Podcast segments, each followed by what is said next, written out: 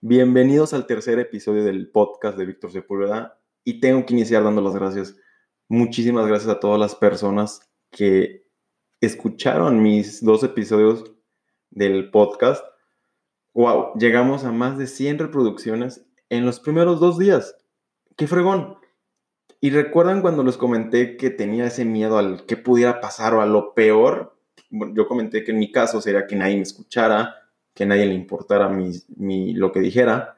Pero no, fue todo lo contrario. Todo lo contrario. Fueron más de 100 reproducciones, tanto en México y Estados Unidos. Tengo amigos que me escucharon en Alberta, Canadá y en Sevilla, España. Y wow, dices, qué increíble.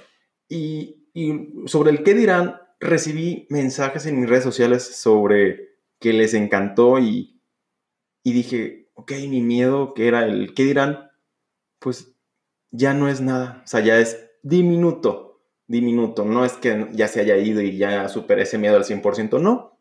Pero creo que le dio un súper buen golpe. Y bueno, entonces el episodio del día de hoy vamos a hablar sobre la palabra que no existe. Y esa palabra es el hubiera. Y es que yo creo que todo el mundo tenemos algo por dentro que en algún punto de nuestra vida nos hubiera gustado externar. ¿Qué hubiera pasado si lo hubiera dicho? Si hubiera hecho, si hubiera renunciado, si hubiera estudiado lo que me gustaba, mil, mil situaciones, ¿no? Pero de hecho, así como un dato, me, di la tarea de un poquito más investigar sobre la, sobre la palabra y lo primero que hice fue, que pensé fue, pues quiero decir el significado, ¿no? Por la Real Academia Española. Y sorpresa, la palabra hubiera no existe en el diccionario de la RAE. Búscalo, te invito a que lo busques y si estás manejando cuando llegues a tu destino, pero increíble, ¿no? Claro que está el verbo haber, pero la palabra tal hubiera no está. Y el tema no lo quiero hablar sobre, algún, sobre algo personal o sobre algo que haya leído en el ámbito de una persona contemporánea, sino que quiero tratarlo sobre las cuatro leyes de la espiritualidad hindú. Y totalmente válido que en este momento estemos como sacados de onda de cómo vamos a relacionar la palabra hubiera con las cuatro leyes hindús. Pero te, te lo juro que es algo que cuando yo lo leí me lo comentó un gran amigo, que no sé si quiera que diga su nombre, por lo tanto voy a reservarme eso por, por el momento, pero cuando lo, cuando lo leí y leí más sobre el tema, dije, qué bonita forma de pensar y ver la vida. Entonces, la primera es, ahí te la persona que llega es la persona correcta. Y no necesariamente tenemos que verlo con una situación sentimental. Tanto puede ser una amistad, pueden ser personas que lleguen a nuestra vida porque estamos en una, en una nueva universidad, un nuevo trabajo, y es ver a las personas como maestros, como personas de las cuales vamos a aprender y por el momento estamos interactuando y tenemos que aprender y ellos van a aprender de nosotros y de esa manera se hace una sinergia muy interesante en la cual aceptas lo que estás viviendo y no estás frustrado con tu pasado ni ansioso por tu futuro. Y es que cuántas veces no nos hemos preguntado de, oye, ¿y esta, esta será la persona correcta con la que tengo que estar? ¿O será el grupo que tengo que tener de amigos? ¿Es la carrera, la universidad correcta? ¿O incluso el trabajo que tengo está bien? ¿Será una buena oportunidad?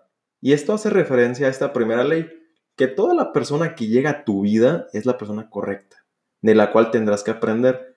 Y al ver de esta manera la vida, quitas todo aspecto de duda y no gastas energía en eso, en la duda, y más inviertes la energía en el avance, al siguiente nivel, lo que sigue.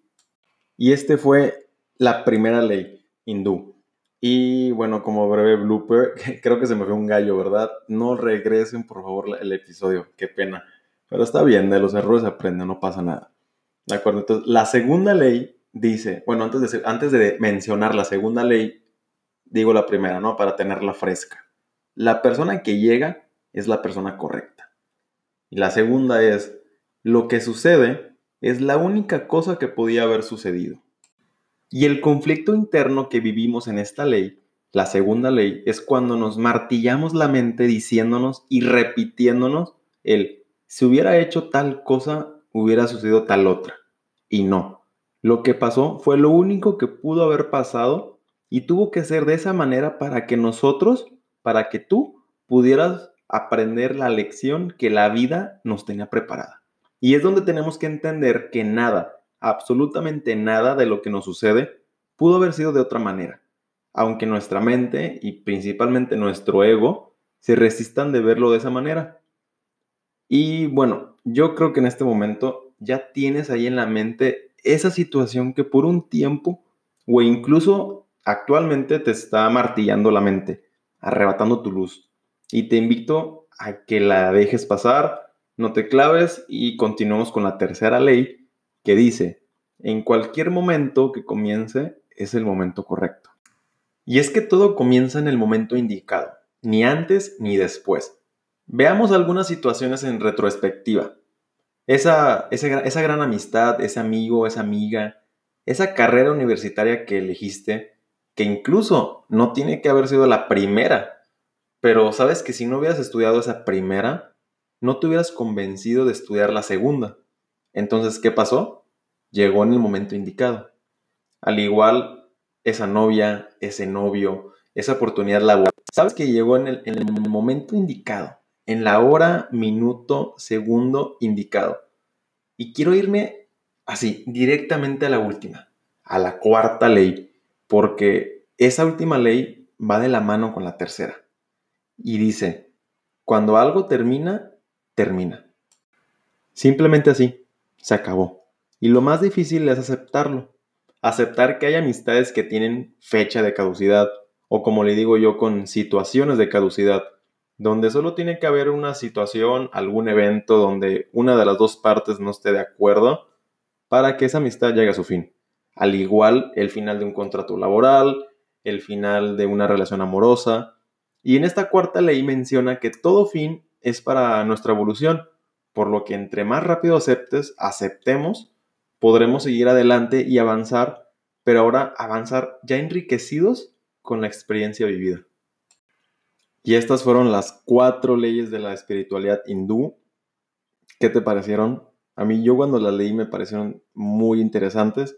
Y bueno, simplemente te las voy a leer así de, jalón las cuatro para que ya cuando termine el podcast te puedas echar una, una platicada contigo mismo y, te autoanalices en alguna situación que tengas.